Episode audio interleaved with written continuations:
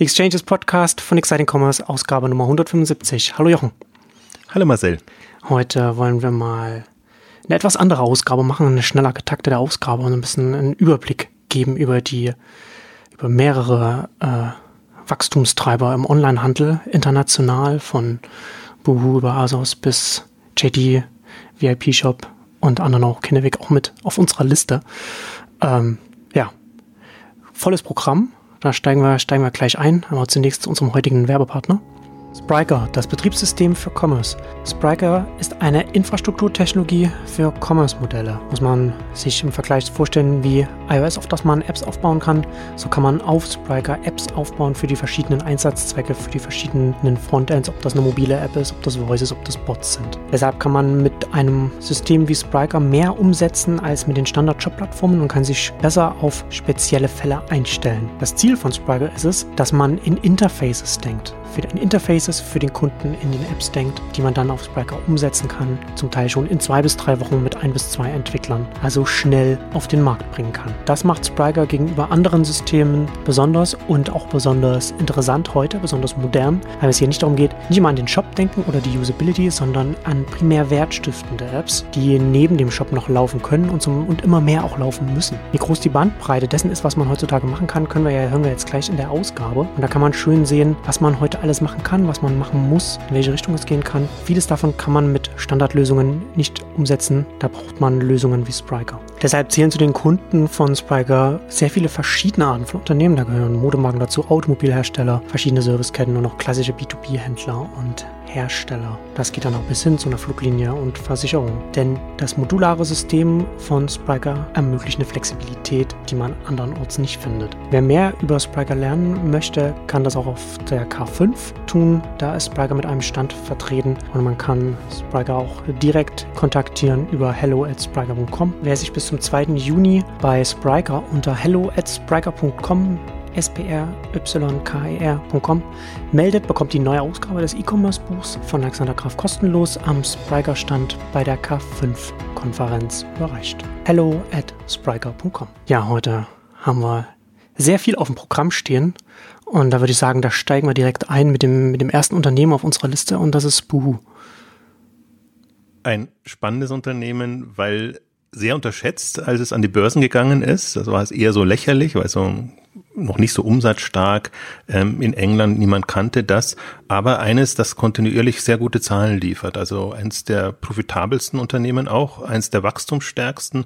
Und jetzt natürlich auch aufgefallen äh, durch die Übernahme von Nestigal in USA. Und das, was mich da unter anderem auch fasziniert, ist eben genau die USA-Strategie. Das, das ist eine ja. der, also ich habe ja so die These, dass dass USA eine gute Chance ist für starke europäische Player, speziell im Modebereich, ähm, weil es da nichts gibt. Da hat Amazon alles weggekauft und ähm, in diesem eher mittelpreisigen Segment gibt's nicht so wirklich was. Und ähm, der, der Wettbewerb ist sehr stark in dem ganzen niedrigpreisigen. Da gibt's auch die ganzen Offliner, die online aktiv sind. Äh, Amazon ist natürlich immer als großer Fashion Player da gesehen, aber jetzt Boohoo, aber auch andere, eigentlich alle europäischen Modeplayer außer Zalando haben eine US-Strategie und ähm, auch Boohoo hat jetzt, was ich sehr smart fand, Nestigal ist ja quasi aus der Insolvenz übernommen worden, ähm, hat sich halt hauptsächlich die Influencer und die Instagram und äh, was auch immer für Accounts gesichert und kann darauf jetzt zurückgreifen ähm, und natürlich auch auf eine Infrastruktur, wenn das schon Lager hätte oder oder äh, also die der Versand muss ja in irgendeiner Form organisiert gewesen sein. Ähm, das heißt, dass das ist das, auf das Buhu setzen kann. Und deswegen ist mir da auch nicht bange, dass die ähm, weiterhin diesen, diesen Kurs durchhalten.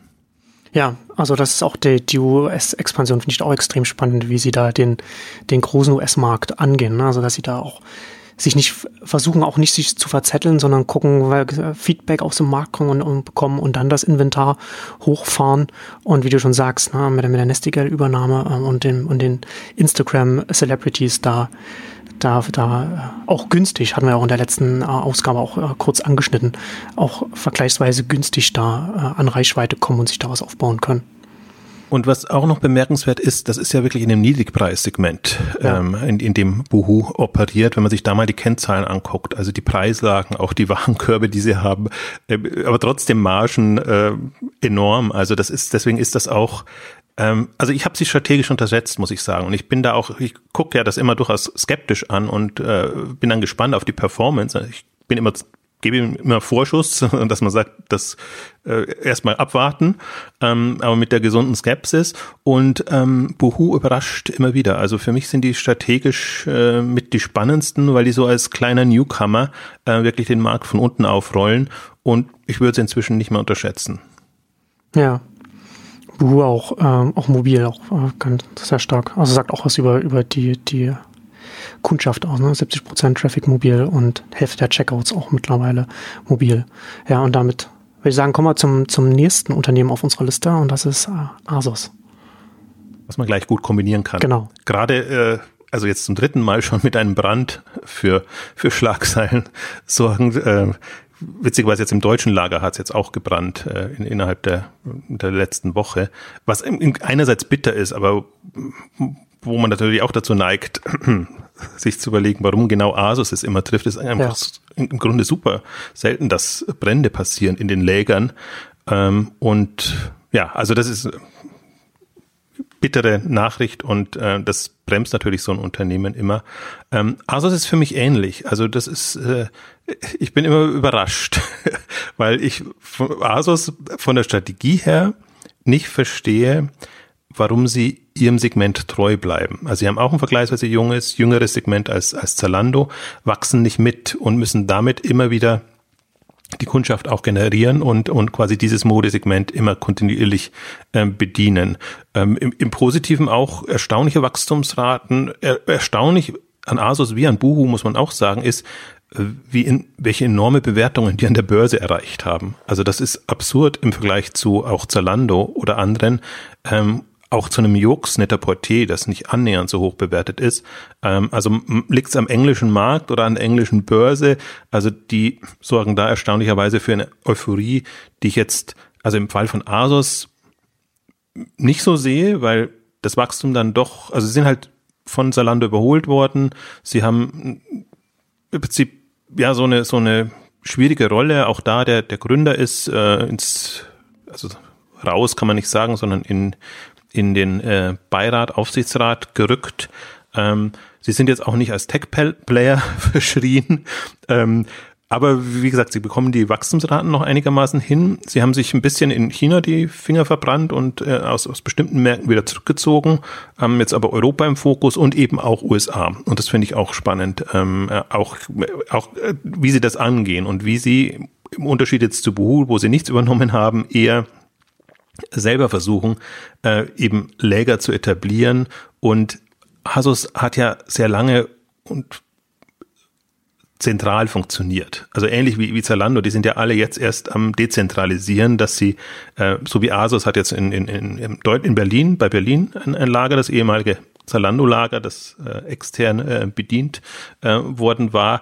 Ähm, also für den deutschen Markt, dann USA, ich glaube Australien, was ein sehr starker Markt für die ist, was sie auch immer von England aus bedient haben, ähm, haben sich da jetzt auch ähm, niedergelassen. Das ist für mich alles, also Asus gibt es ja schon so lange, Asus ist für mich so ein Beispiel von, von Professionalisierung und wie das, wie, wie jetzt also das, das, ja, mir fällt gar kein anderes Wort ein, also professioneller betrieben wird, ähm, aber auch strategisch quasi der Wandel erfolgt. Am Anfang ist zentral toll und schwärmen auch alle davon und äh, es, es macht halt sehr viel leichter, äh, unterschiedliche Märkte aus unterschiedlichen, also einem Lager zu bedienen, weil man auch nicht so prognostizieren muss, ähm, wie die Märkte sich quasi entwickeln. Ähm, und ab einem gewissen Punkt und ich glaube, das liegt ab wahrscheinlich Volumen von, von einer Milliarde Umsatz oder mehr oder, oder auch äh, wahrscheinlich, wie, wie die Internationalisierungsstrategie aussieht, ähm, orientieren sich die alle um. Und ähm, ja, mein Eindruck ist aber, Asus kommt da vergleichsweise gut ähm, weiter. Ich bin, wie gesagt, ich folge, verfolge Asus vor allen Dingen fasziniert, weil mir die Börsenbewertung nicht, nicht klar ist. Die, die ist, also ich würde andere stärker einschätzen, jetzt von, von der Strategie. Ähm, aber das, das, das ist unglaublich. Also muss man sich mal den Kurs angucken. Da ist ein Amazon nichts dagegen in, in, in der Dynamik. Und äh, das ist durchaus so eine Berg- und Talfahrt bei Asus. Aber jetzt haben sie schon eine ganze Zeit lang eigentlich steigt und steigt. Und ich hätte schon längst äh, gesagt, im Grunde äh, ist die Bewertung schon, war schon vor einem Jahr oder von anderthalb Jahren übertrieben. Aber da ist offenbar eine Euphorie oder ein Nationalstolz, was, was äh, Asus in England angeht, da. Ich weiß es nicht. Ja. Und da würde ich sagen, da kommen wir jetzt auf, zum nächsten auf der Liste und das ist so, so ein bisschen gerade, was, was sich da ent entwickelt. Das Paradebeispiel für Mixed Bag. Äh, kommen wir jetzt zu Etsy. Und Etsy, ich finde es eigentlich ganz spannend, was sie in der letzten Zeit gemacht haben. Also sie haben jetzt einen neuen Marktplatz eingeführt mit Etsy Studio. Ist eine sehr sinnvolle Erweiterung. Also da quasi ein Zulieferermarktplatz, wenn man so sagen will, für die, die auf Etsy verkaufen. Also wer handgemachte Produkte verkauft, kann auf Etsy Studio sich jetzt mit den Materialien eindecken. Ergibt total viel Sinn, das zu machen, das so zu erweitern, das Geschäft.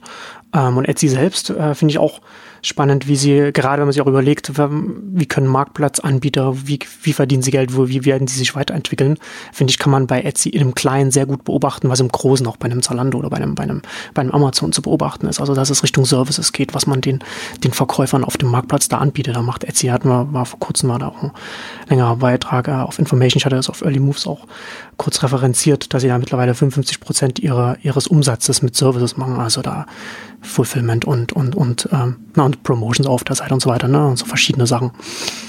Ähm, ja, aber gleichzeitig ne, natürlich die großen News der letzten Tage. CEO entlassen und 8% der Belegschaft, also 80 Mitarbeiter, muss, mussten gehen. Also da ist, da scheint auch ein äh, enormer Druck von den, von den Investoren da auch so ein bisschen da zu sein, von den größeren, von den größeren Shareholdern, die da nicht so richtig zufrieden sind, wie sich äh, Etsy entwickelt. Habe mich auch total überrascht, jetzt gerade die, der Managementwechsel, der so, schon sehr äh, äh, plötzlich kam. Und also ich meine, das ist jetzt alles nicht so, die Dynamik ist nicht mehr so da, wie sie schon mal da war. Und ähm, ähm, ja, im, im Wettbewerb ist es natürlich schon schwierig. Also was erwartet man von so einem Marktplatz? Und ähm, ich glaube, was alle sehr kritisch beäugen, ist natürlich, wie, wie Amazon mit Handmade äh, vorankommt und ähm, wie auch Etsy sich im Prinzip selber Probleme gemacht hat, dadurch, dass sie dass es die Kriterien aufgeweicht hat, welche Produkte reinkommen. Also früher halt sehr hart nur handgemachtes und dann immer aufgeweichter. Und das Studio und, und anders sehe ich jetzt so ein bisschen als, es ist jetzt zu negativ formuliert, Notlösung, aber als, als, als andere Option. Also das ganze Bedarfsmaterial äh, ähm, ist schon eine Möglichkeit, aber die, die alles entscheidende Frage wird sein, ob sie und wie sie in ihrem Kernmarkt ähm, weiterkommen, ob sie das weiterentwickeln. Ich finde es eigentlich ganz durchaus interessant jetzt, dass das ja quasi als, als eigenes, eigene Komponente oder eigene Einheit äh, ähm, angekündigt und etabliert wurde. Ähm, aber ich, ich sehe auch, äh, also du hast die Entwicklung beschrieben, das ist, ähm, sieht man momentan bei vielen Marktplätzen, auch, auch Davanda, wenn man sich im Vergleich dazu anguckt, die haben ein, ein Horrorjahr 2015 hingelegt, ähm, wo sie, wo sie Pläne hatten und nur äh, von 30 Prozent Wachstum und nur gleich geblieben sind. Ähm, also die haben alle das Problem und auch da hat man gesehen, die drehen sich jetzt und versuchen mehr über Payment Fees und, und andere Service-Einnahmen, Erlösströme äh, äh, davon zu profitieren. Das ist finde ich strategisch gut, wenn es nicht aus einer Not geboren ist. Ja. Und ich bin momentan noch nicht sicher, aus, ob, das, ob das aus Not passiert, weil dann ist es letztendlich ähnlich, wie es bei eBay passiert ist, dass man versucht, immer mehr aus den äh, bestehenden Playern oder äh, also Nutzern rauszuziehen und, und übersieht dann, dass man natürlich auch noch Wachstumspotenziale sich erschließen muss und, und eine Dynamik hinbekommen muss. Und die Argumentation ist natürlich immer sowohl bei der Bande als auch bei Etsy, je mehr Einnahmen wir haben, desto mehr Marketing können wir auch machen. Kleiderkreisel auch so ein, so ein Fall. Ähm, und das hat natürlich auch was für sich. Also Etsy ist jetzt noch nicht so bekannt äh, in, in, in der Masse, dass es sein Potenzial ausschöpfen kann. Aber deswegen bin ich genau hin und her gerissen, strategisch. Äh, äh, das hat mich sehr überrascht jetzt der, der Managementwechsel und da muss man jetzt einfach mal abwarten, was, was, was da letztendlich passiert. Und ähm, jetzt haben sie einen erfahrenen äh, eBay-Menschen, so wie ich das verstanden habe, ähm, geholt und ähm, ja, muss man mal sehen, ob da jetzt eine, eine strategische andere Ausrichtung kommt oder ob es wirklich nur um Sparen ging. Also wirklich Mitarbeiter entlassen und, und die Kostenstrukturen ein, einfach so anpassen, ähm, dass man dann aber wieder ähm, gut vorankommt. Ja, und damit kommen wir zum nächsten auf unserer Liste, zu einem der, der älteren oder ältesten Unternehmen auf der Liste, zu Wayfair, die ja auch äh, sehr gute Quartalszahlen vorgelegt haben.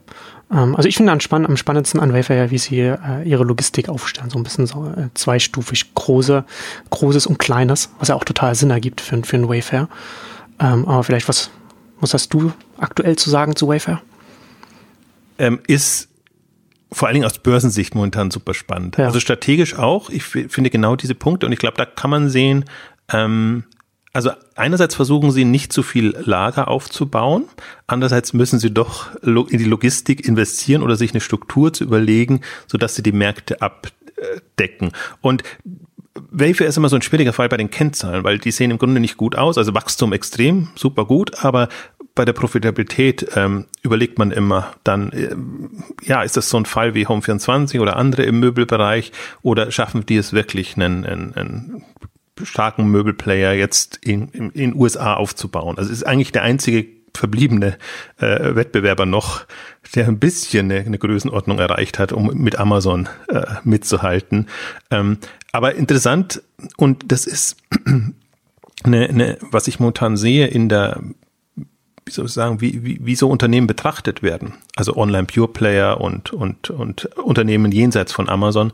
Ähm, Wayfair ist ähm, kursseitig zum Beispiel ein Auf und Ab und ähm, da liefen wirklich Wetten gegen Wayfair. Und ähm, die Kurse sind zuletzt deshalb explodiert, weil, weil die Shortseller eben äh, ausgebremst wurden. Die Zahlen waren so gut und plötzlich mussten die alle nachkaufen und dadurch hat, hat Wayfair jetzt einfach wieder einen, eine Bewertung erreicht, die sage ich mal, die würdiger ist dem, als was, sie davor so hatten. Die wurden so richtig ausgebremst und es war echt ein Auf und Ab, also ein richtiges Spekulationsobjekt in dem Bereich.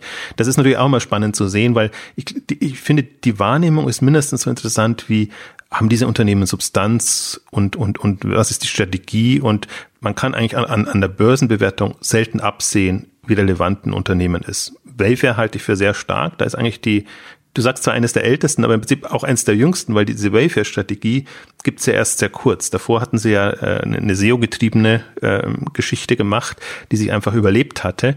Ähm, aber da ist genau interessant, schafft man jetzt mit so einer Markenstrategie ähm, das zu etablieren und ja, die Kennzahlen sehen im Grunde wunderbar aus. Auch die haben immer so schöne Kohorten und alles drin. Das kann man natürlich auch trimmen und machen. Mich überrascht dann nur immer, dass sie, dass sie auf, auf Wiederbesteller bauen äh, in, in, in dem Segment, was jetzt nicht so wiederbestellaffin ist. Also deswegen ähm, wirft schon immer auch Fragen auf, ähm, aber sie kommen umsatzseitig gut voran. Wenn man in den USA ist, sieht man auch Fernsehwerbung und wie sie auch extrem in Marketing ähm, gehen, was mich immer so ein bisschen skeptisch macht, weil es muss natürlich schon äh, nachhaltig sein. Ähm, also die sind noch nicht über dem Berg, aber die finde ich genau deshalb spannend, weil sie wirklich die, die einzige Alternative oder einzige sind, die, die gegen Amazon halten und äh, auch so ein Diapers-Fall im Prinzip jetzt. Man hat ja mitbekommen, äh, Amazon möchte es im Möbelbereich und vermutlich haben sie Wayfair Angebote gemacht und glaube aber Wayfair gibt schon so lange und die ist noch so Gründer äh, getrieben, ähm, dass die wahrscheinlich nach den Erfahrungen der anderen jetzt nicht unbedingt scharf drauf sind, jetzt unbedingt zu Amazon zu wechseln. Ähm, also bin mal sehr gespannt. Ich hoffe sehr, dass die eigenständig durchhalten, weil das wäre wirklich nochmal ein Zeichen auch, dass der, der Markt, und das ist, ich folge der Hypothese nicht, dass der gesamte Markt Amazon gehört. Und äh, deswegen drücke ich jedem die Daumen, der einfach ein gewisses Level erreicht, dass er dann auch eine Strategie findet, um, um gut voranzukommen. Ja, die Divers-Geschichte ist da auf jeden Fall ein interessantes Signal, was, was, was da den US-Markt angeht und was da die künftigen Optionen für Amazon und für so finden wie ein Wayfair dann noch äh, angeht.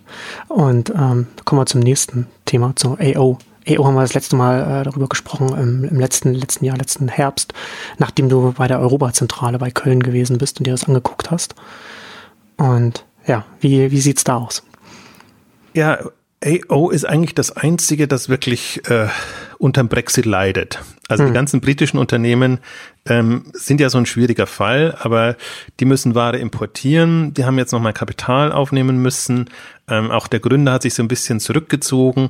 Ähm, das heißt, da überlagert die die, das allgemeine Chaos in Europa überlagert so ein bisschen die Unternehmensentwicklung. Und das hat sie, glaube ich, aus dem, aus dem Tritt gebracht. Und ich bin jetzt mal gespannt. Ähm, also auch das ist ja ein, ein Rebranding-Fall, ähm, die jetzt erst seit ein paar Jahren wirklich äh, ihr AO-Label ähm, so, so im Markt etablieren, ähm, aber nach wie vor spannend. Also haben wir ausführlich äh, gesprochen, da muss ich gar nicht drauf eingehen, wie, wie die auch ähm, eben logistisch in, in den Service-Komponenten ähm, versuchen, da neue Akzente zu setzen und sich da eben auch äh, gegen gegen äh, Amazon und andere zukunftsfest zu machen und im Prinzip aber auch sich alle Optionen offen hält. Ähm, also aus anderer Sicht, die Umsatzentwicklung ist gut. Derselbe Fall, ein bisschen so wie, wie äh, wie alle, die international ähm, gehen. Also das Ergebnis drückt natürlich, also Wayfair im, im, im Speziellen, wo die, wo die internationalen Umsätze extrem auf die Bottomline ähm, drücken. Ähnlich ist es bei AO, wo der Einstieg einfach in den Kontinent, also das, das Festland aus britischer Sicht, äh, sprich äh, Deutschland, äh, Niederlande sind sie hauptsächlich dran, aber das Lagerkonstrukt ist ja so, dass sie den kompletten ähm, europäischen Markt bedienen können. Ähm, also muss man abwarten, ob, ob die die jetzt so aus dem Tritt bringt. Ich fände es halt schade, weil, weil für mich äh, mein Respekt vor AO ist extrem gestiegen durch diese strategischen Geschichten, das was alles keine Quick-Win-Geschichten sind, sondern was wirklich langfristig und perspektivisch angelegt ist, aber wo man sieht, da hat jemand eine eigene Vorstellung entwickelt davon, wie jetzt gerade so ein so ein ähm, schwieriger Markt wie Möbel oder Haushaltsgeräte. Also ich sehe sie immer noch ein bisschen äh, als, als potenzieller Kandidat für den Möbelmarkt. Also sie machen natürlich jetzt im Hauptsächlich weiße Ware, braune Ware und die, die ganzen großen Geräte. Ähm, also ja, zwiegespalten, aber da muss man fast sagen, das muss, das muss man kritisch beäugen, weil, weil die wirklich vom, vom, vom britischen Markt, britischen Pfund und, und, und solchen Dingen ähm, extrem abhängen. Ja, da muss man dann mal abwarten, wie sich das, wie sich der Irrsinn auf der, auf der Insel da noch entwickeln wird und was das dann für AO bedeuten wird. Ja, und da kommen wir zu, zu Amazon. Äh, ich hatte ja auf, auf Twitter geschrieben, dass jetzt Godot jetzt da ist. Amazon Fresh jetzt in Deutschland gestartet nicht nur in Japan vor, vor ein paar Tagen, sondern jetzt auch in, in Deutschland. Ähm, und vielleicht, bevor, bevor du noch ein paar ein Einschätzungen machst, ganz kurz, ich glaube, was man, was ich ganz spannend finde und was man äh, jetzt noch ein bisschen übersehen hat und, und was durchaus interessant werden kann für Amazon langfristig, ist, dass sie jetzt ihr, ihr Alexa und, und Echo nutzen, um einen eigenen Messenger äh, zu etablieren, also auch mit der, mit der mobilen App. Und da können wir, da kommen wir dann vielleicht bei, bei, bei JD und Alibaba noch ein bisschen darauf und was dann, was da mit WeChat in, in, in China gerade passiert. Aber das ist schon spannend, weil man mit ne, Kommunikation, wir sind äh, sehr soziale Wesen, wir Menschen, und wenn wir nutzen Kommunikation. Und wenn man es da schafft, als, als ein Online-Retailer, als, als ein Online-Händler da reinzukommen, mit einem eigenen erfolgreichen Messenger. Und sie haben da gerade einen Hebel, den sonst wirklich seit einigen Jahren niemand hat, weil normalerweise ein Messenger-Markt sehr gesetzt mittlerweile, weil äh, Netzwerkeffekte, wenn die einmal äh, wirken, dann kommt man da ganz schlecht rein. Aber sie haben da einen Weg gefunden, den ich sehr spannend finde. Und da wird man dann, also man wird sehen, wie sich das entwickelt, aber das ist eine, eine sehr interessante Entwicklung da. Ich glaube, bei Amazon muss man auch gar nicht so viel sagen. Da haben wir so viele Ausgaben gemacht und da kann man so sehr tief einsteigen. Ähm, die man sieht einfach einfach immer noch die, die, Dynamik. Und ich fand faszinierend jetzt, was mit, mit Echo Look und mit Echo Show kam, äh, wo man sieht, dass, dass Dinge komplett neu gedacht werden. Man sieht, dass sie neben dem, dem äh, Technikbereich, also Web Services, ähm, riesige Potenziale haben, speziell in dem B2B-Bereich. Amazon Business, glaube ich, dass einer der wesentlichen Umsatztreiber jetzt in dem Handelssegment werden wird für Amazon. Ähm, Fresh und Food gar nicht so sehr, sondern eher aus, aus äh, ähm, aus, äh, wie soll ich sagen, äh, äh Innovations- und äh, Gesichtenpunkten und perspektivisch. Also das wird jetzt nicht äh, gleich auf 10 Milliarden äh, ähm, explodieren, ähm, was aber notwendig wäre, um, um Amazon voranzubringen, sondern da haben sie, glaube ich, die, das Marktplatzgeschäft und alles, was sie ja sagen, Marktplätze, ähm, ABS, ähm, Business ist, ist mein ähm, Favorit, ähm, weil ich glaube, da können sie sehr schnell vorankommen, sobald sie das mal etabliert haben. Und dann auch Services. Also wenn man sieht, was sie da momentan alles äh, wieder testen und äh, Neues machen. Du hast auch über den Sus Subscription-Geschichten äh, ähm, geschrieben. Gesehen, jetzt Incentives sind ähm, gestartet, auch in, in, in Deutschland. Ähm, also das ist nach wie vor Phänomen, faszinierend. Ähm, man fragt sich immer, wo das hingehen soll oder kann und wo, wo so eine Ende erreicht ist. Ähm, aber ich glaube, das, das wahrscheinlich um Amazon macht sich niemand mehr Sorgen jetzt. Werden die, jemals Gewinne machen? ja, genau. Also die, das ist, das ist ja, ist ja auch extrem nach oben gegangen und sie können es auch nicht mehr verdecken und verstecken, sondern müssen es eben ausweisen oder weisen es auch aus. Sie sind natürlich hauptsächlich getrieben über die, über die Technologie, ähm, die Cloud-Services und alles, was damit zusammenhängt. Aber also ein, ein Phänomen und ähm, da, da würde ich eher andersrum argumentieren, dass man sich überlegt, ja, wo ist das Ende erreicht? Also kann man noch mal verzehnfachen, weil jetzt ist ja gerade 20 Jahre Börsengang Amazon und äh, wurde ja nochmal nachgezeichnet, was man äh, hätte machen können äh, aus, aus, aus so einem aus einer Aktie, die man ganz am Anfang äh, gezeichnet hat, auch wenn da natürlich extrem wahrscheinlich Blasen äh, äh, Geschichten, also Stories dann da waren. Ähm, also das muss man alles, und ich finde, all diese Unternehmen, die wir heute besprechen, muss man, muss man langfristig perspektivisch betrachten und äh, durchaus nicht so, dass alle über den Berg sind, aber alle sind faszinierend, was die Strategie angeht. Und ich glaube, oder auch meine Hoffnung ist auch, indem man sie mal so durchgeht, sieht man auch, wie unterschiedlich ähm, die, die Märkte angehen und, und im Prinzip ihre, ihre Chancen auch nutzen wollen. Genau. Ähm, ja, genau, also Subscriptions auf jeden Fall ein interessantes Thema. Hat er da auf Early Moves drüber geschrieben, das sollte man sich das nochmal angucken. Das ist auch sehr spannend, wo das sich äh, hinentwickeln kann, weil das in allen Märkte reingehen kann. Und weil du gesagt hast, ne, wo, wo, wo liegen da die Grenzen? War jetzt vor kurzem äh, ein sehr guter Artikel auf TechCrunch, der nochmal die Strukturen, die organisatorischen Strukturen und, und die Art und Weise, wie Amazon jetzt seine Produkte aufbaut und die und ganz viel äh, Plattformen überall reinbringt, ähm, sehr lesenswert, hatte das auch, auch, auch bei uns nochmal kurz zusammengefasst, sollte man sich mal angucken, um zu verstehen, wie, wie Amazon jetzt operiert.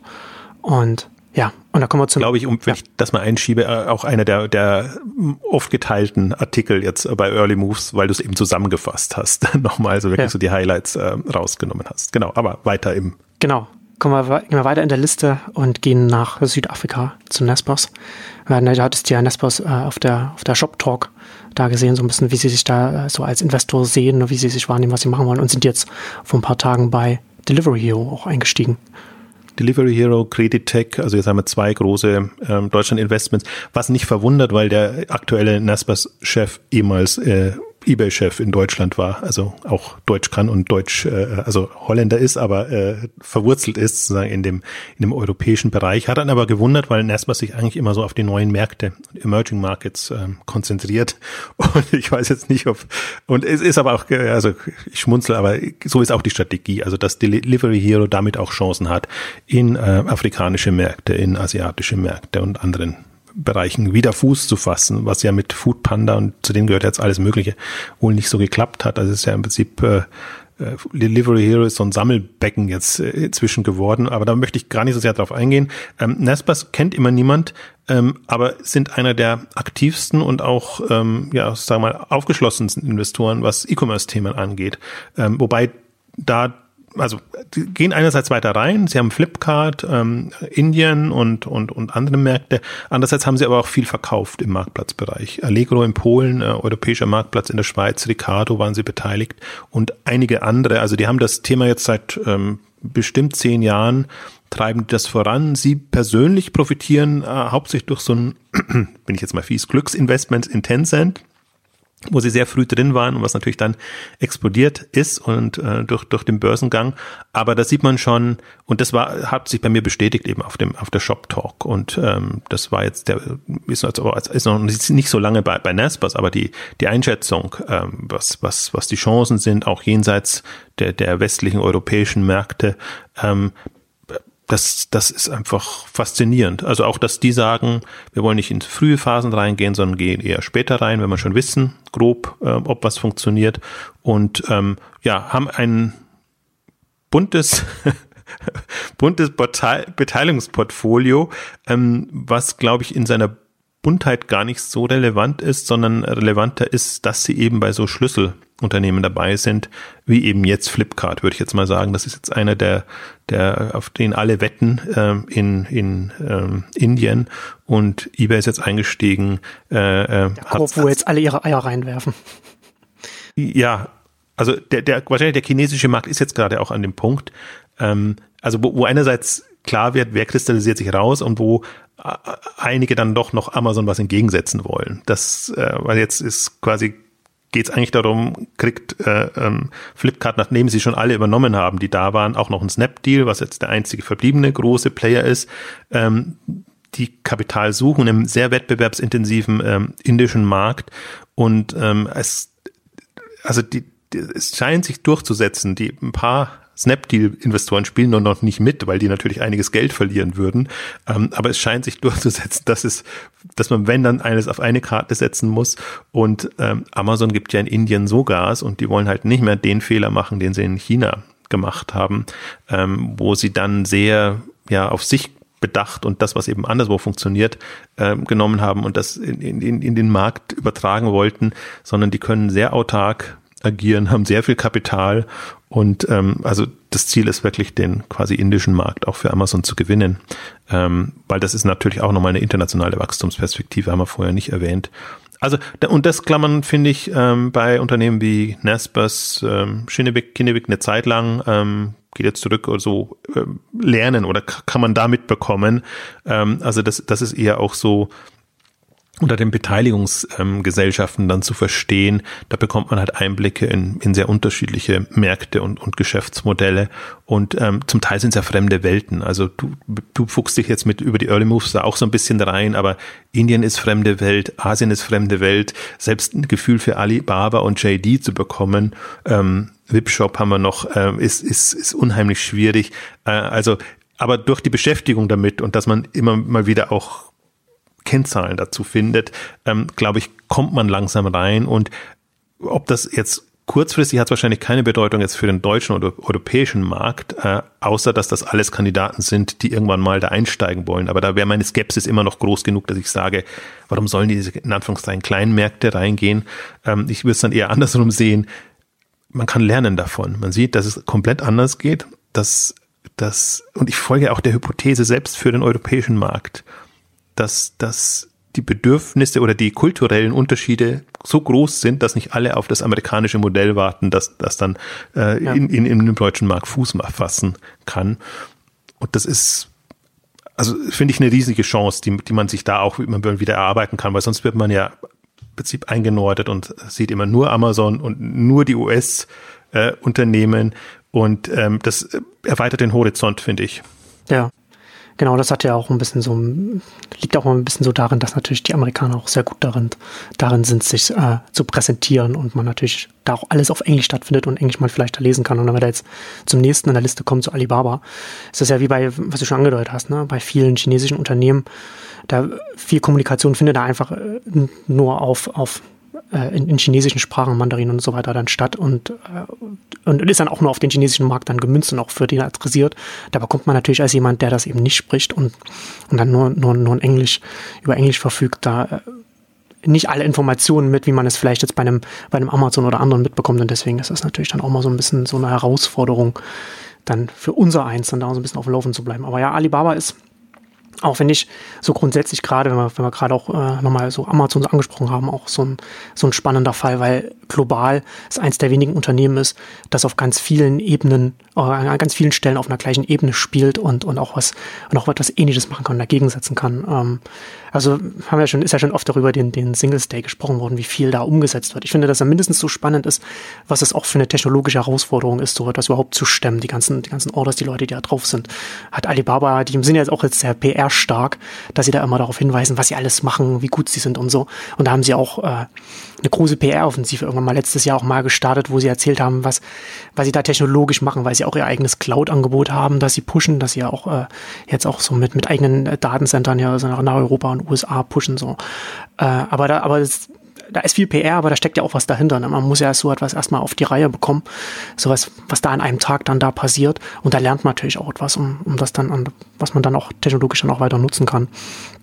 Ja, und du hast ja auch schon angedeutet, ne? Äh, das ist Alibaba ist auf dem äh, chinesischen, der chinesische Markt ist riesig, hat jetzt nochmal jetzt im Rahmen des anderen Artikels dann nochmal äh, Marktzahlen auch nochmal rausgesucht. So JP Morgan hatte äh, für 2016 bei den Marktanteilen in, in China da die Verteilung äh, eingeschätzt, also untersucht und da sind sie darauf gekommen, äh, oder, oder nach JP Morgan hat Alibaba einen Marktanteil in China von 78 Prozent und die Nummer zwei JD kommt auf 14 Prozent, wo man auch nochmal schön sieht, was das für Winner Takes All Effekte bei, bei äh, Marktplätzen dann auch hat, wenn man, wenn, wenn, wenn, wenn so ein Marktplatz dann einmal so groß wird.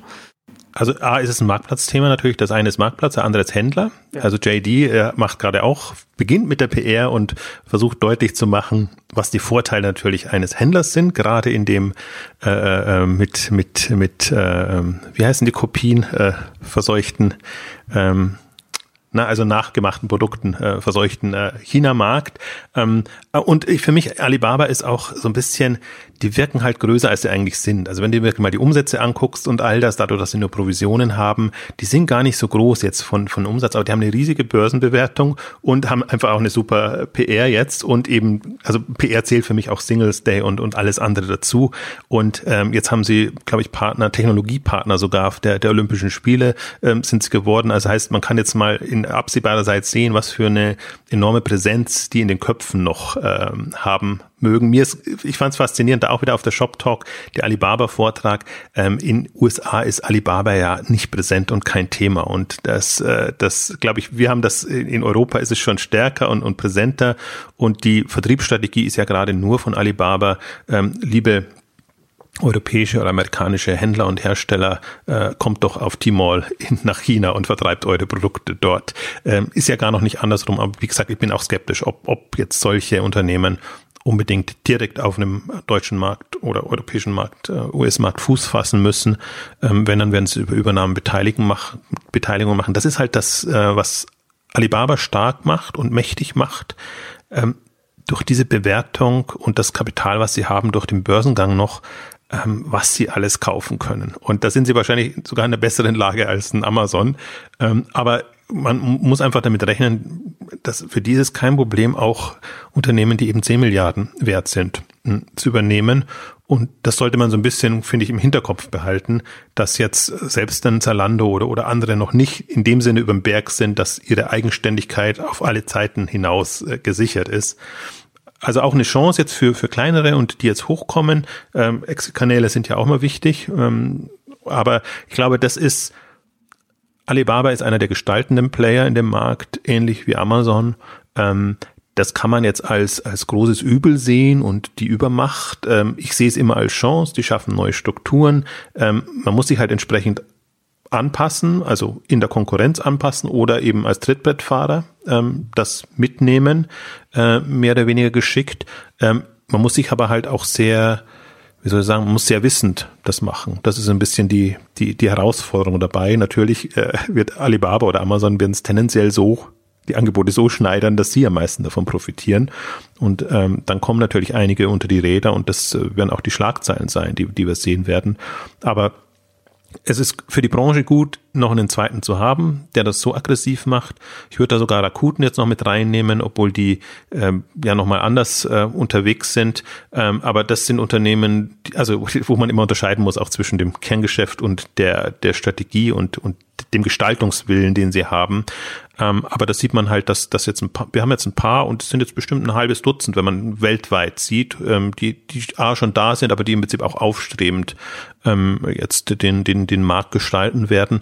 Und das wird indirekt wird's auch den deutschen E-Commerce und, und, und alles beeinflussen. Und, und deswegen muss man es in gewisser Weise wahrnehmen. Ähm, aber das ist natürlich eine andere Liga. Also da könnte man jetzt auch zu Alibaba, machen wir vielleicht auch mal irgendwann eine, eine, eigene Ausgabe, wahrscheinlich rund um den Singles Day bietet sich ja an. Aber Alibaba ist auch wirklich immer schwierig ähm, zwischen PR und Substanz zu unterscheiden. Also ich, ich habe da noch keine so 100, kein hundertprozentiges Bild für mich. Ich bin auch äh, fasziniert von deren Börsenkurs, weil niemand kann wissen, was da wirklich dahinter steckt und ob das Substanz hat oder nicht, sondern das ist eine reine, also natürlich gibt es die Unterlagen und die Geschäftsberichte, aber es ist, ist ein chinesisches Unternehmen, auch wenn es an der US-Börse notiert ist.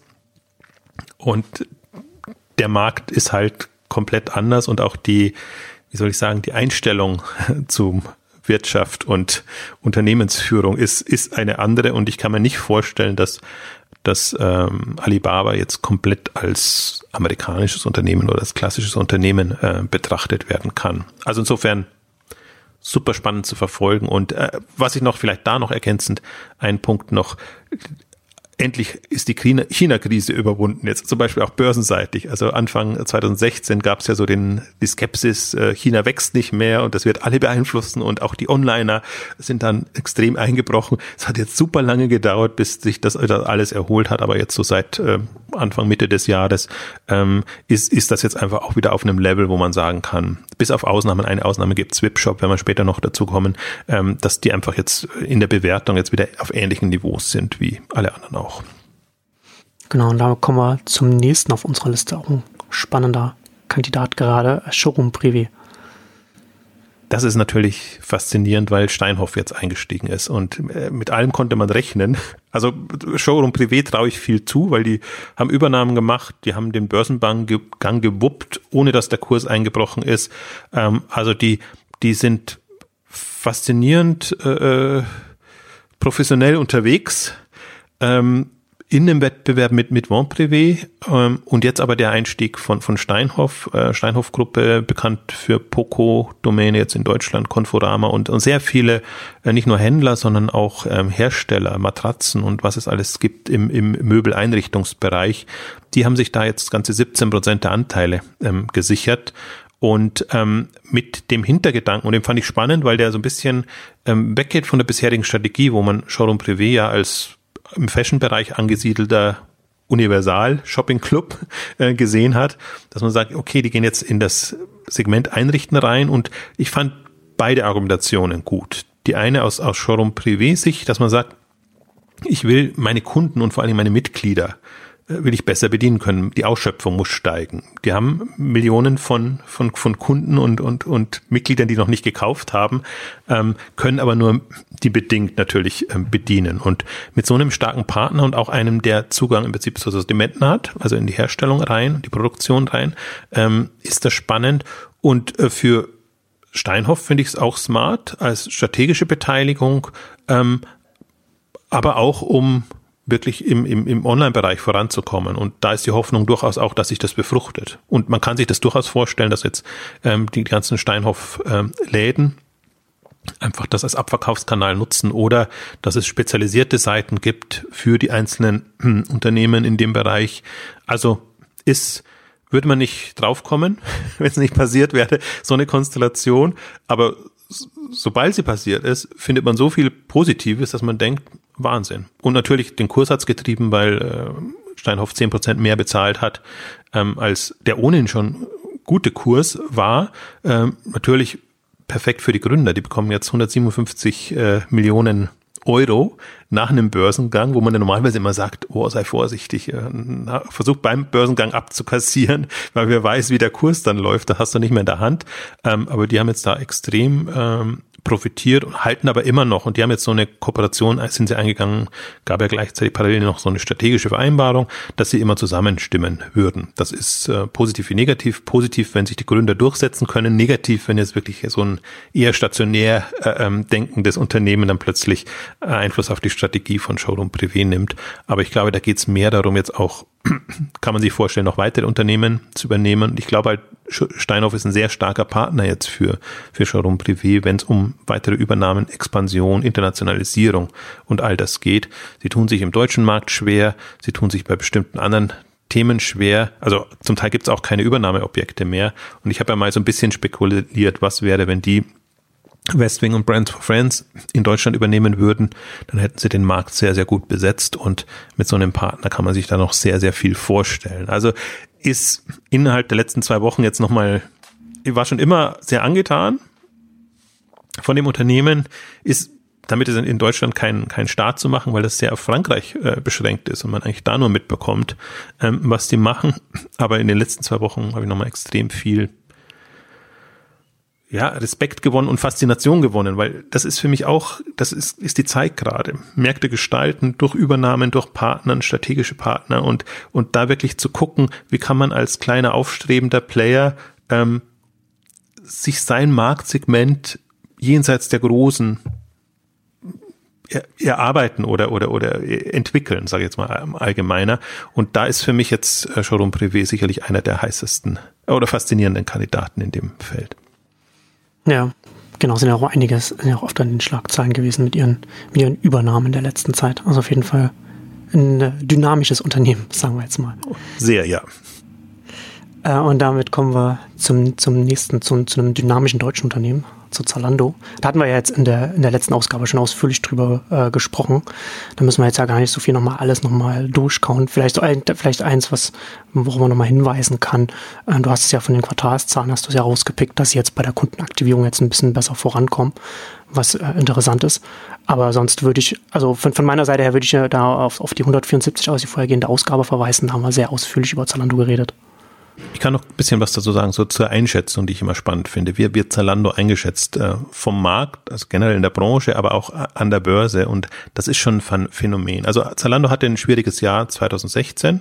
Das habe ich durch die beiden, beiden Beiträge wollte ich das verdeutlichen. Also Wachstumsschwäche im Dachraum, also wirklich extrem schlechte Quartale, ähm, was was was was sie intern glaube ich auch so so sehen und gesehen haben. Also 20 bis 25 Prozent Wachstum ist gut, aber ist es gut genug für ein Zalando? Ich glaube, die haben intern auch größere Ansprüche.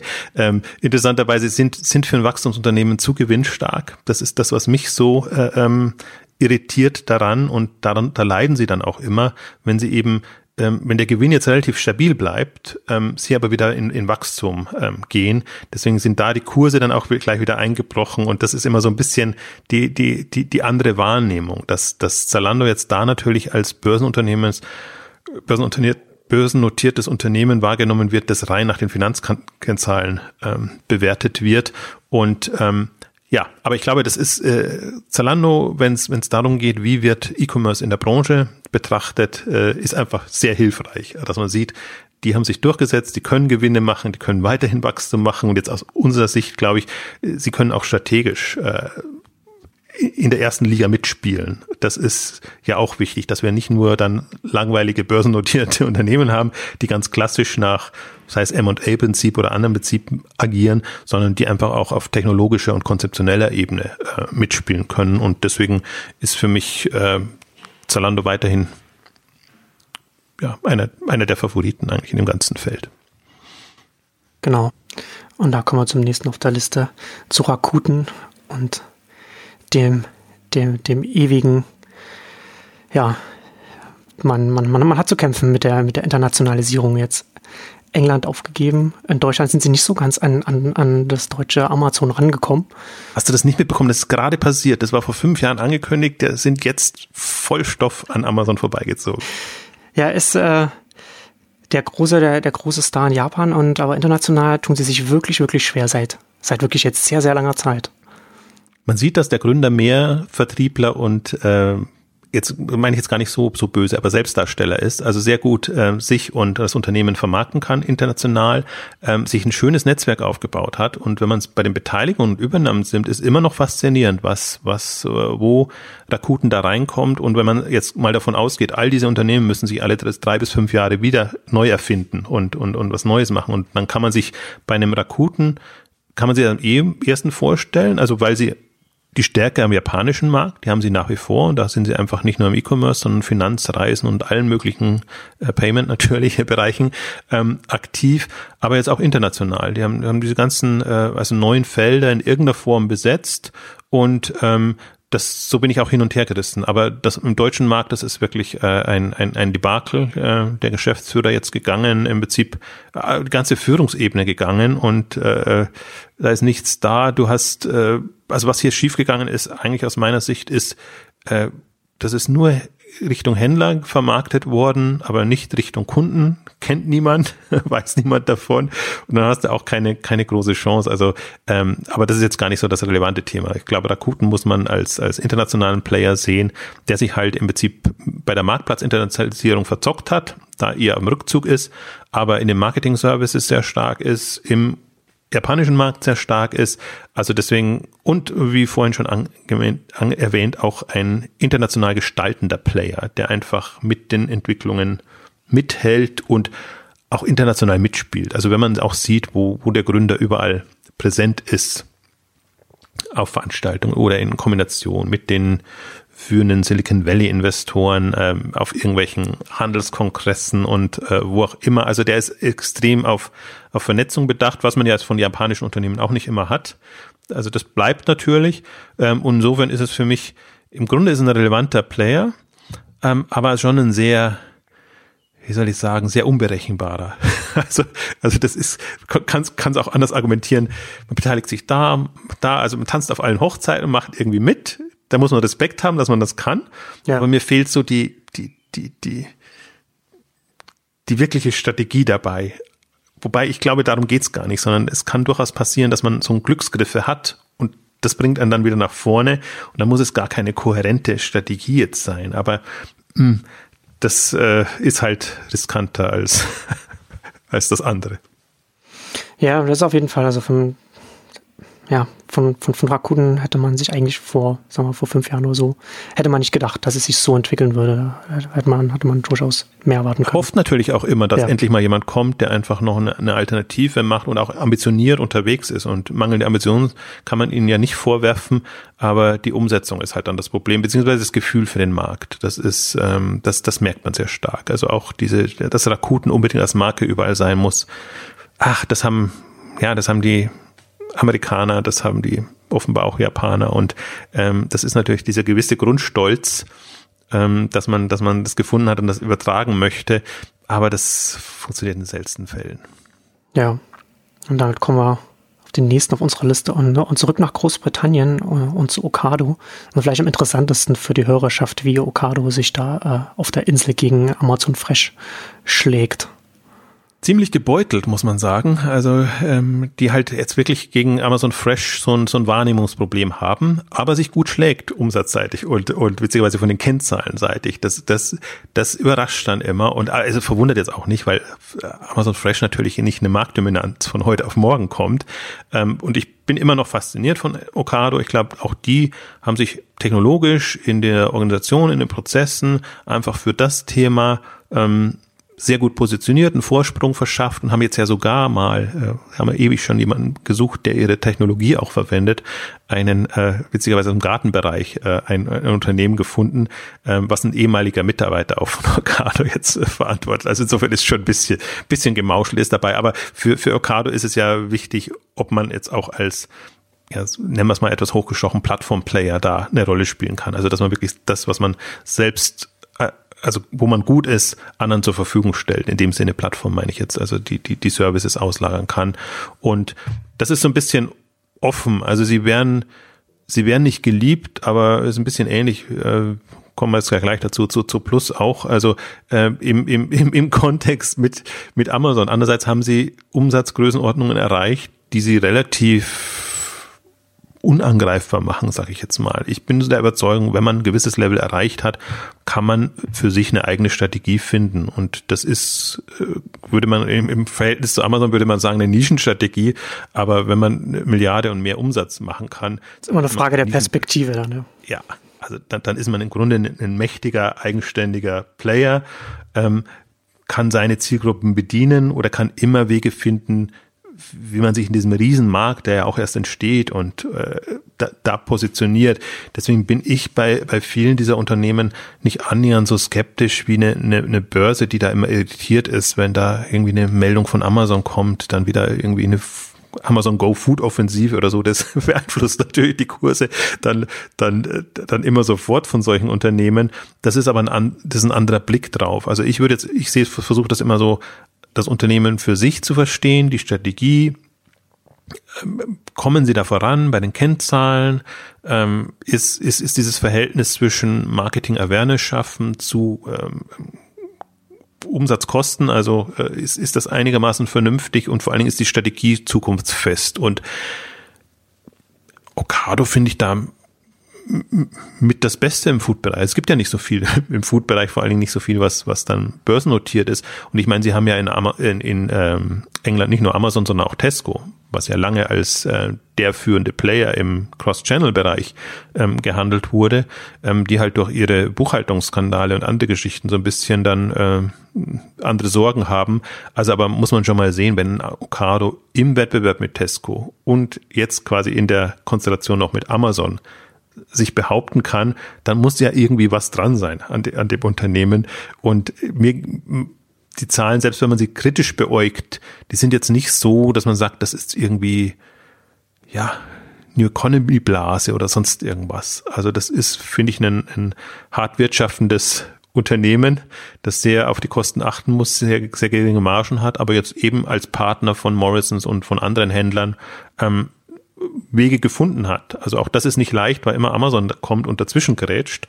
Ähm, aber das ist, äh, ja, also ich bin da eher positiv als, also neutral positiv als, als super skeptisch, dass ich sage, das wäre jetzt so ein Fall, der wird über kurz oder lang vom Markt verschwinden. Ja. Und du hast ja schon angedeutet, kommen wir gleich zum nächsten auf unserer Liste zu Zoo Plus, die ja jetzt auch seit einem, seit einem Jahr mittlerweile schon mit Lebensmitteln experimentieren und die extrem explodiert sind. Und da sieht man auch wieder ähm, im Prinzip, was, was, was die Wahrnehmung ausmacht. So wie bei Wayfair eben der Punkt war, dass, dass die Shortsteller ausgebremst wurden, also wirklich dagegen spekuliert hat, weil, weil Amazon einfach so mächtig ist. Äh, so plus, ähm, plötzlich gibt es eine Übernahme, dass PetSmart Chewy.com übernimmt. Ein sehr junges Unternehmen, das aber auch schon 800 ähm, Millionen Umsatz, glaube ich, gemacht hat, nicht profitabel ist, in keinster Weise zu vergleichen ist mit, mit Zuplus, was dann mit mehreren Milliarden Bewertung gekauft wird. Und mir verdeutlicht, wie groß die Verzweiflung schon ist. Wir haben es bei chat.com gesehen mit Walmart, wir, wir sehen es jetzt da. Ähm, es gibt nicht mehr so viele Unternehmen, genau in den USA, die man übernehmen kann. Und die Not ist groß. Die, die, die traditionellen schaffen es nicht, online Fuß zu fassen. Ähm, Omnichannel, Multichannel funktioniert nicht so, also zumindest nicht als Wachstumsstrategie. Und dann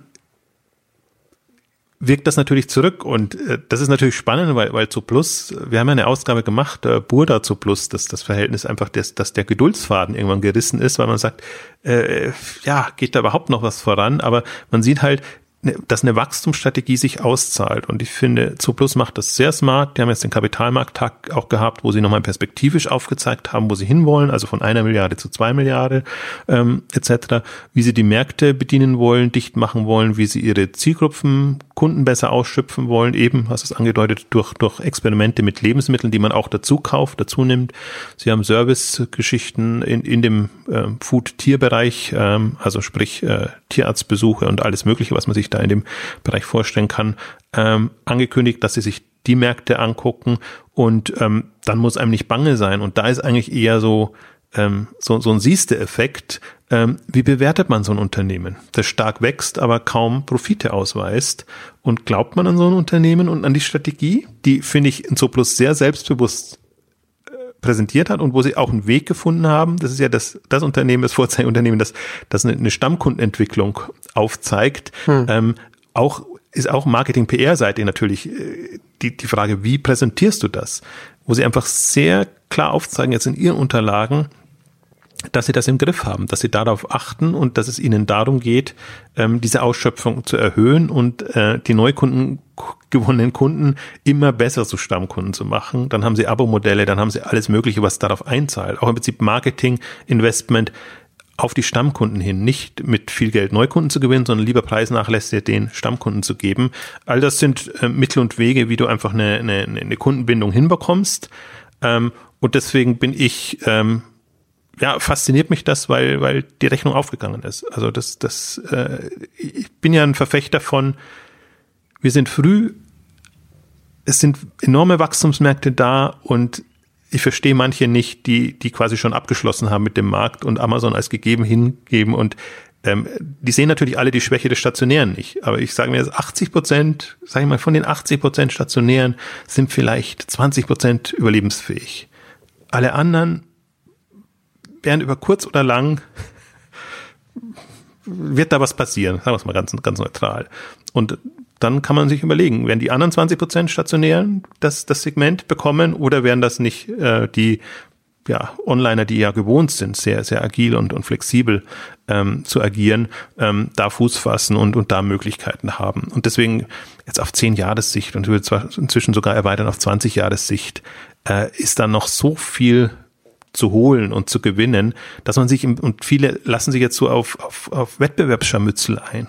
Die, die definieren sich einen Markt und im Markt sind sie aktiv und da versuchen sie, äh, den, den höchsten Markteinteil zu gewinnen, das ist gar nicht die Zeit, sondern es geht darum, was sind nebenan, also international oder in Kategorien, was sind noch Märkte, die man genauso gut bedienen kann mit seinen Kompetenzen, die man hat.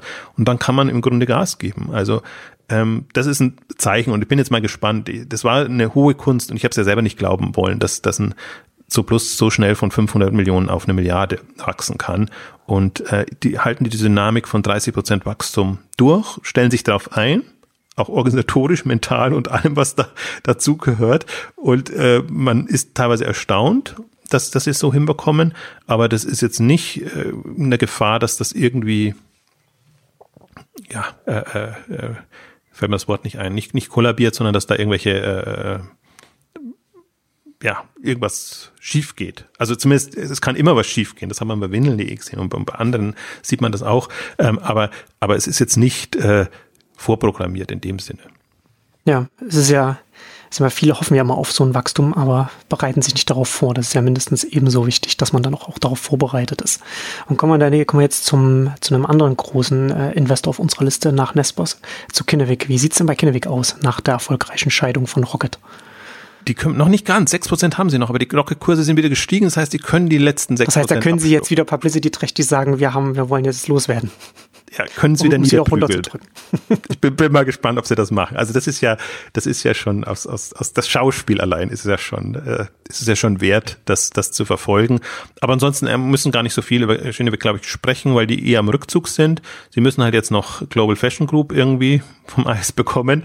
Äh, sie haben Home 24, äh, äh, Westwing noch in, in, in dem Bereich ähm, und gehen aber eher raus aus den E-Commerce-Themen, gehen in andere Bereiche, ähm, Education und ähm, Health, Fintech und wie sie alle heißen, ähm, rein. Das heißt, das ist auch so ein Kandidat, der hatte halt jetzt so eine Phase, aber die, die glauben auch nicht mehr so stark jetzt an, an, an E-Commerce-Themen. Ähm, was ich schade finde, weil ich glaube, aus den vorher beschriebenen Gründen ähm, ist das immer noch ein, ein riesiges Wachstumsfeld und gerade für äh, Unternehmen, die jetzt Erfahrungen haben, aber im Prinzip alle Investoren, die müssen halt der Herde nach und äh, da, da zählt äh, Kinnevik, Kinnevik auch dazu, teilweise Nespas auch, also auch Delivery Hero und, und, und Creditec sind ja jetzt, äh, ist ja nicht mehr ganz das ähm, klassische Marktplatz-E-Commerce-Geschäft. Also muss man mal abwarten. Das ist wirklich, auch, auch Hinewig ist im Umbruch, Geschäftsführer musste raus und äh, warum auch immer. Also äh, natürlich Rocket spielt da eine große Rolle auch und, und dieses diese Verbandlung mit Rocket, wo man dasselbe macht. Ähm, äh, also der, allein das, das Schauspiel zu verfolgen ist vielleicht das, das, das was Kinevik noch spannend macht. Leider veröffentlicht sie jetzt auch keine E-Commerce-Zahlen mehr. Also sie haben ja schön die Bewertungen veröffentlicht. Äh, jetzt mit dem neuen ähm, Interim-Chef und seit dem ersten Quartal nicht mehr. Ähm, deswegen ist das so ein bisschen, ja, der, der, der Kandidat, der da auch langsam rausrückt.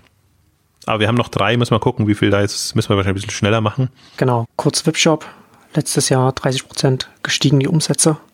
Ja, Phänomen umsatzseitig, ähm, aber in der, in der Wahrnehmung äh, unheimlich unterbewertet im Vergleich zu allem anderen. Webshop wird jetzt der nächste sein, der die 10 Milliarden ähm, Dollar Umsatz ähm, überspringt, entweder dieses Jahr schon oder nächstes Jahr, ähm, ist die Nummer drei am ähm, chinesischen Markt mit einem Shopping Club Modell, ist beteiligt an Showroom Privé, ähm, spalten jetzt auch ihr Payment-Geschäft ab. Also ist, wenn man sich das so anguckt, ist natürlich wieder ein chinesisches Unternehmen schwierig einzuschätzen. Man hat nichts zu kritisieren. Also das macht, ist, macht irgendwie Sinn. Das ist irgendwie zeitgemäß. Das, das passt jetzt von den, von den Kennzahlen und allem drumherum, drumherum, aber ist wirklich, äh, also das ist unter, unter Zalando bewertet. Und das ist ganz erstaunlich, äh, auch im Vergleich zu den anderen chinesischen Unternehmen, ähm, wie, wie wie schlecht das dasteht. War nicht immer so, also hatte auch schon mal Hochphasen, aber zum Beispiel die sind aus dem äh, aus der China Delle noch nicht äh, raus. Aber für mich faszinierend, also eben auch als Wachstumstreiber vom, vom chinesischen Markt her. Und gerade komme mache ich vielleicht mal kurz. JD kommt ja jetzt äh, als nächstes Unternehmen. Das sind halt jetzt die beiden Handelsunternehmen im chinesischen Markt. Ähm, und JD, dein Eindruck, du hast dich jetzt ein bisschen damit befasst? Genau, also haben wir jetzt auch äh, phänomenale Quartalszahlen, wie so viele Online-Händler vorgelegt. Ähm, GMV um 40 Prozent gestiegen und äh, was, was ich vielleicht noch interessanter finde, dass auch die aktiven Kunden um 40 Prozent gestiegen sind auf 236 Millionen. Ähm, du hast ja schon gesagt, GD ein bisschen anders aufgestellt als ein Alibaba. Am interessantesten da finde ich, äh, sie haben jetzt vor ein paar Tagen jetzt eine, eine, eine eigene JD Logistics äh, Business Group aufgestellt und sie sind ja seit fünf Jahren investieren sie extrem viel in ihre eigene Logistikinfrastruktur und wollen jetzt haben wir mit, mit der mit der neuen Business Group auch gesagt, ne, dass sie das auch Retailern, Online-Retailern zur Verfügung stellen, die auf ihre eigene, auf die JD-Plattform kommen und dann da verkaufen. Ich habe ein bisschen gesagt, das ist ein bisschen wishful thinking. Ich hatte es ja vorhin schon gesagt, ne? also 14 Prozent, also klar, ist ein großer Markt, der chinesische Markt, und da 14 Prozent Marktanteil ist schon viel, aber äh, ein, ein Alibaba liegt bei 78 Prozent und äh, ich sehe bei, bei JD auch so ein bisschen so das Problem, dass sie, dass sie von WeChat jetzt von der anderen Seite da an die Zange genommen werden. Also zwischen Alibaba und WeChat, das sehr stark in den E-Commerce reingeht, hatte da jetzt auch schon mal vor kurzem einen kurzen Artikel darüber, über, einen, über die Nummer vier jetzt in, was, was jetzt GMV angeht, äh, nach, äh, in, in China, so ein äh, Social Commerce Unternehmen, äh, PDD. Und das funktioniert maßgeblich nur über WeChat. Und das ist so ein bisschen so, was auch WeChat sich so ein bisschen zu einem, zu einem umfassenden E-Commerce-Plattform entwickelt, weil das nicht nur ein Messenger ist, wie wir das jetzt vielleicht wahrnehmen, sondern etwas, na, quasi so ein, ein Online-Betriebssystem, in dem alles abläuft. Extrem wichtig in, US, äh, in, in China mit 890 Millionen aktiven, aktiven Nutzern, die dann auch zum Teil dann auch dann, also im Durchschnitt äh, verbringen die täglichen aktiven Nutzer 82 Minuten pro Tag auf, auf WeChat. Und das ist ein bisschen so für JD so ein bisschen so da. Ich glaube, da wird JD so ein bisschen abgehängt, aber auch nicht, nicht zwingend so ein Problem, weil, wie gesagt, JD, glaube ich, hat eine, hat eine rosige Zukunft auch als ein Logistikanbieter, genau, für die, die dann auf WeChat dann ihre Sachen verkaufen. Also ich glaube, dass sie das anbieten werden und dass sie da, dass sie da ganz gut wachsen können. Und sie sind, und sie wachsen auch selbst relativ gut auf, auf WeChat. Vielleicht auch noch da abschließend noch ganz interessant, der Tencent-Besitzer äh, WeChat ist auch mit 20 Prozent an JD beteiligt. Also da gibt es dann auch nochmal so Überschneidungen. Genau, auch andersrum muss man sagen, JD nutzt auch WeChat äh, sehr genau. intensiv und macht das. Es gab äh, vielleicht das andere muss man so der anderen, die die intensiv beteiligt sind. Ähm, Walmart hat sein China-Geschäft in JD eingebracht, also ja. halten jetzt da auch starke Anteile. JD ist interessanterweise international stark vernetzt, auch mit der Otto-Gruppe, bei Citra ähm, haben, sie, haben sie eine Kombination und, und versuchen jetzt auch dieses, äh, ich streite mich mit, der mit Citra-Gründer immer, äh, wie man das nennt, da wir sind jetzt so ein bisschen auf Trading-Plattform gekommen, also dass, dass man halt versucht, Marken, Marktplätzen zu eröffnen und im Prinzip dieses ganze Geschäft, Abwicklung äh, etc. zu machen.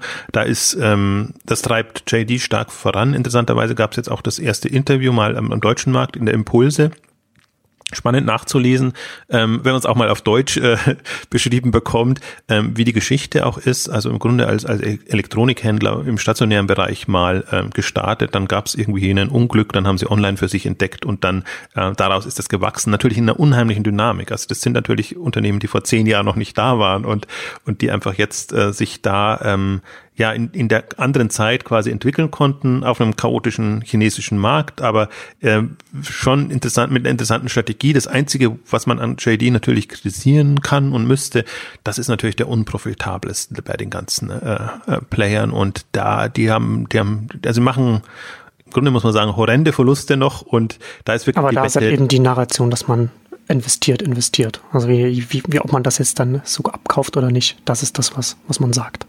Genau, aber in der Öffentlichkeit an der Börse. Das muss man, das passiert ja auch nicht mehr so häufig. Also viele der Unternehmen, die wir jetzt heute durchgegangen sind, die sind ja im Prinzip ähm, profitabel, also nicht immer hochprofitabel, aber es gibt kaum noch Unternehmen, die wirklich auf Dauer jetzt mit Verlusten versuchen, an der Börse zu überleben.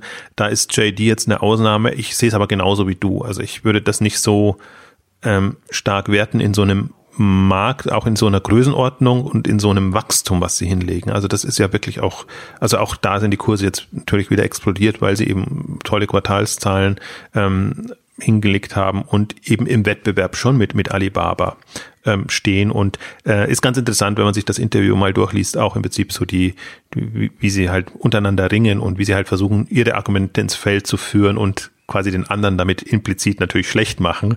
Ähm, also äh, die sind natürlich sehr, auch sehr von sie überzeugt und sagen, sie haben auch eine, eine, eine Bedeutung und eine Rolle in dem chinesischen Markt.